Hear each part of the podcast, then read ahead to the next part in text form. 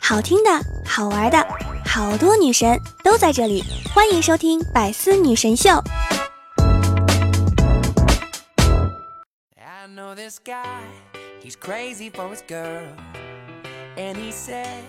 Hello，各位段友，欢迎您收听《百思女神秀》。那我依然是你们的肤白貌美、声音甜、帝都白美就差富的周二女神小六六。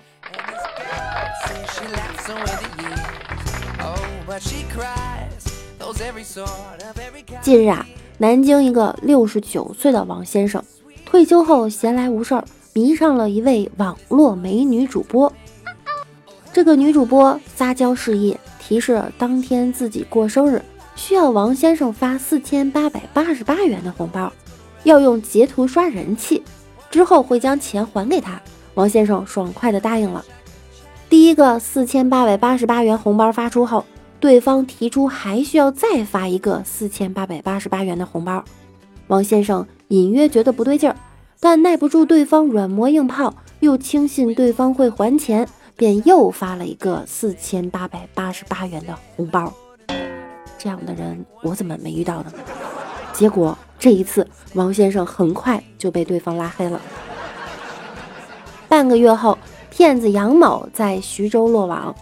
杨某并不是美女主播，而是一名专门寄生在直播平台上以诈骗为生的抠脚大汉。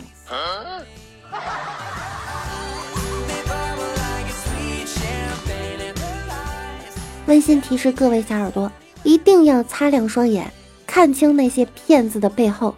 像我们这种人美声甜的女主播，绝对不会微信让你转账的。平时红包都不敢收吧？大家一定要擦亮双眼，谨防被骗。牡丹花下死，做鬼也风流呀！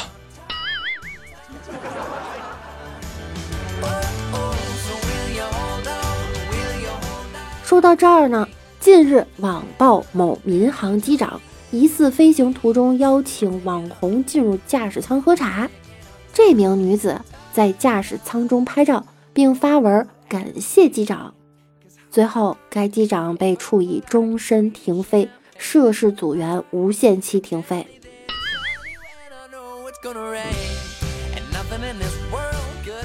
不要说是网红，就算是机长自己的老婆，也不能带进驾驶舱啊！当值空乘甚至都要得到机长同意才能进入，即便是进驾驶舱，也绝对不可能坐到机长的位置。有类似的真实事件后果。一九九四年三月二十三日，俄罗斯航空五百九十三号班机坠毁，七十五人遇难，原因是机长十五岁的儿子坐进机长席时，意外的取消了自动驾驶，令飞机失控，最终坠毁。唉，不过机长的确可以了，为了一时的幸福，豁上了一辈子的幸福。网友还翻出这位女网红最近发的一条微博：“只要我想，就没有我搞不砸的事儿，就很棒。”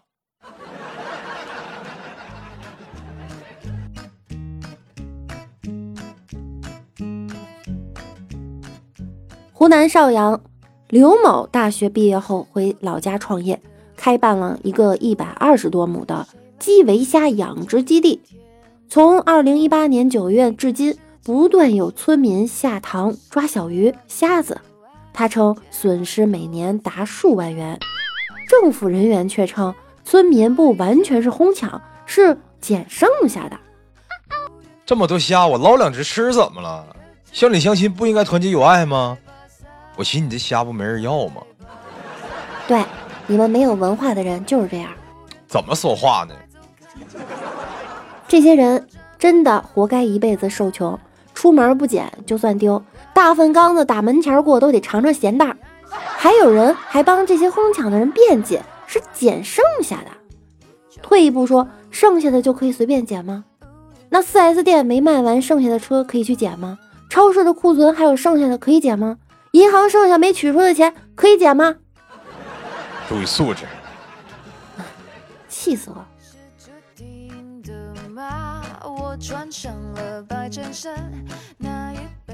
再说，近日，杭州一只小野猪误闯石林景区网红玻璃栈道，从奋蹄疾奔到紧贴石壁，最后直接一屁股坐下。走上玻璃栈道后，小猪就崩溃了。最终，他被工作人员解救，送至当地林业局。怕了怕了，让老猪趴一会儿。看到这条新闻，很生气。工作人员太不负责了，让这么贵重的动物都吓到了，肉质不好了，可怎么办？大师兄，二师兄的肉比师傅还贵了。猪都敢上，而我却不敢。总结：我不是猪。猪都会怂，而你也会怂。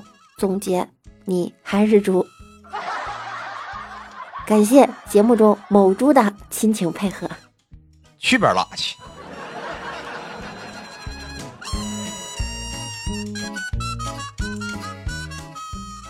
近日，河南郑州一名四十多岁的工人在准备粉刷烧烤店上方的墙壁时，被店门头的木针扎死。据烧烤店老板介绍，因为店门正对医院的太平间，风水先生建议在门口装针镇压，于是他们就装了。目前当事双方正协商赔偿问题。正常人会认为这是封建迷信害死人，但迷信的店主可能还得说：“果然是大凶之地，风水先生说的没错。”切！如果装这儿装那儿能辟邪、能挡灾、能发财，那每个人每天在家拜神就好了，还努力工作赚钱干啥呀？能给我介绍几个富婆吗？我不想努力了。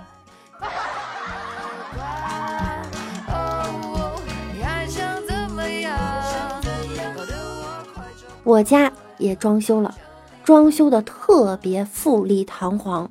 我给你介绍一下我家的客厅啊，你一百八十度转个头，能从新中式到罗马拱门，从欧洲贵妇下午茶到隐士道台水井功夫茶，从当代未来拼接到美国乡村田园。头顶还有一个未来主义的大吊顶灯罩，这个灯箱有多大呢？就是客厅有多大，它就有多大。关键就在于我家很小，它却装下了整个世界。你们北京人都这么贫吗？你知道为什么北京周围没有一座高山吗？还不是都让北京人给砍的。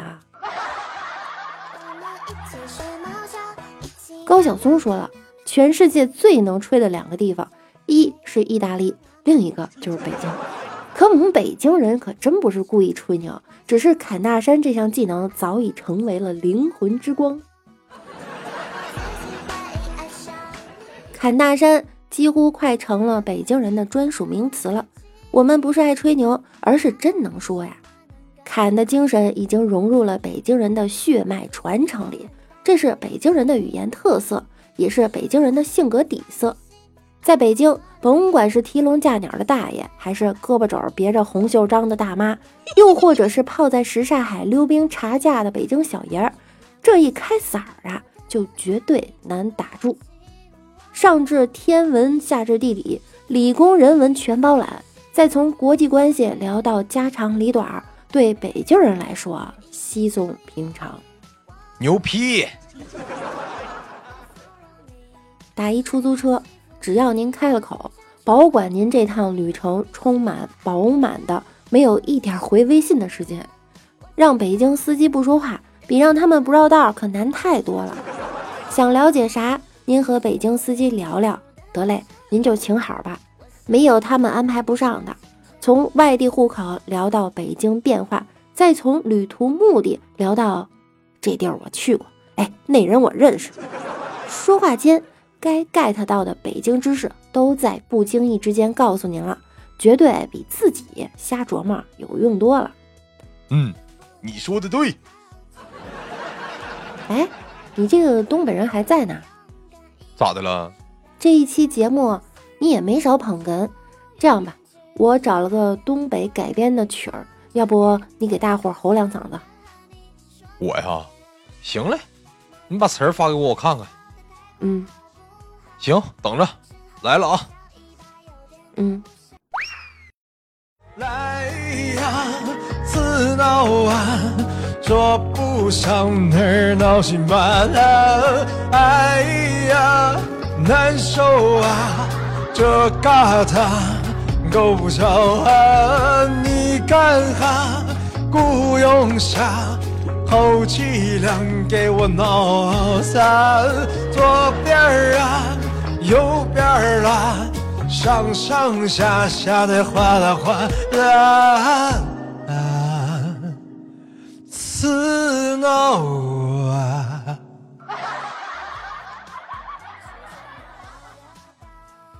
非常感谢我们老哥的亲情演唱。那这期给大家留一个互动话题，那就是近期让你觉得很有意思的新闻是什么？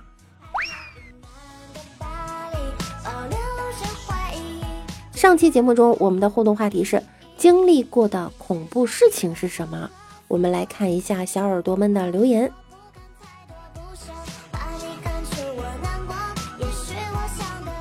素九寇西说，有一回深夜起来上厕所，回去的时候发现有一个黑乎乎的身影站在我房间门口。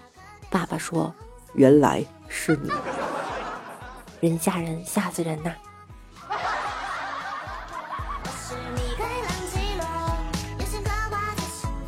拜斯特小宝贝儿说：“我小的时候，我一个亲戚自己画了个面具，超吓人的那种。傍晚躲在门后吓我，我下意识的伸手抓他，结果手指一下插进他眼睛上，结果他眼睛视网膜脱离失明了。现在看到他还是感觉不好受。今年他四十多岁了，我也快三十了，劝朋友们不要吓人，会发生意外的。感谢小宝贝儿的提醒哈。”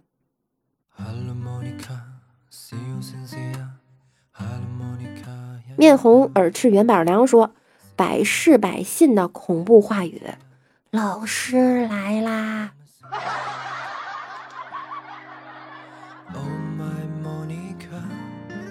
我们三宫六院的艾米斯又说：“哎，终于拿到未来放映机了，好激动！你想不想看看未来十秒钟的自己是什么样的？”我拿着它出门了，走着走着。突然看见未来的自己被一辆失控的车撞飞，血肉模糊，吓了我一跳。然后意识到了什么，马上向旁边闪去。几秒钟后，一辆失控的车与我擦肩而过。我去，吓死了！你你这个故事真的有点恐怖啊！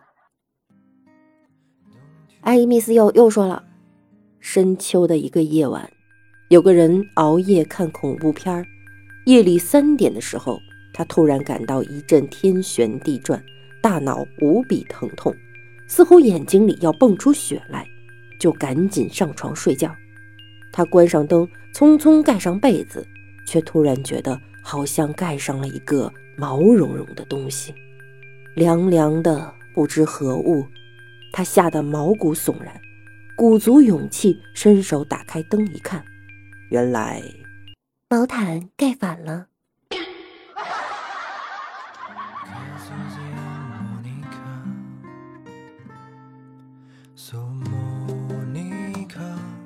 九五小朋友说：“吓死我了，还以为这期换风格是恐怖片儿。”啷个里个啷说：“这是要爆更的节奏吗？”这六六姐姐一看就是勤奋的人儿啊！这天津话我真是说不好。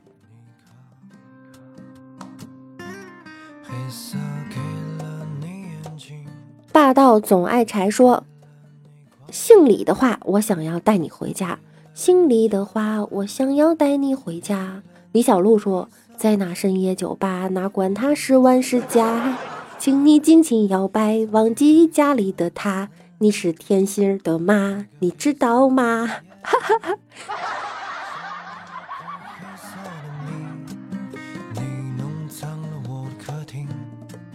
呵呵说心里的话，我想要带你回家。六六，你姓李吗？不要担心，你姓李，我也不要带你回家，养不起。你太坏了，我很好养的，一天三顿麻辣烫，绝对不要你四千八百八十八。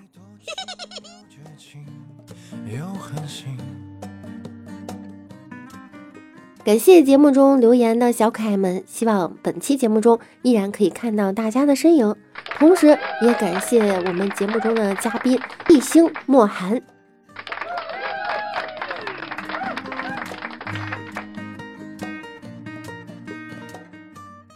想要听到更多段子的朋友，可以在喜马拉雅搜索“万事屋”，点击订阅并关注我。每晚九点，我也会在喜马拉雅直播，大家有空的话可以来直播间找我一起互动，讲鬼故事哟。好啦，那我们下期再见喽，拜拜啦。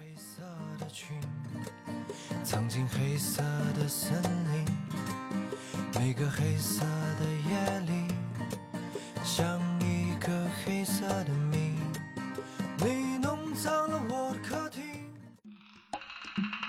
多精彩内容，请关注喜马拉雅 APP《百思女神秀》。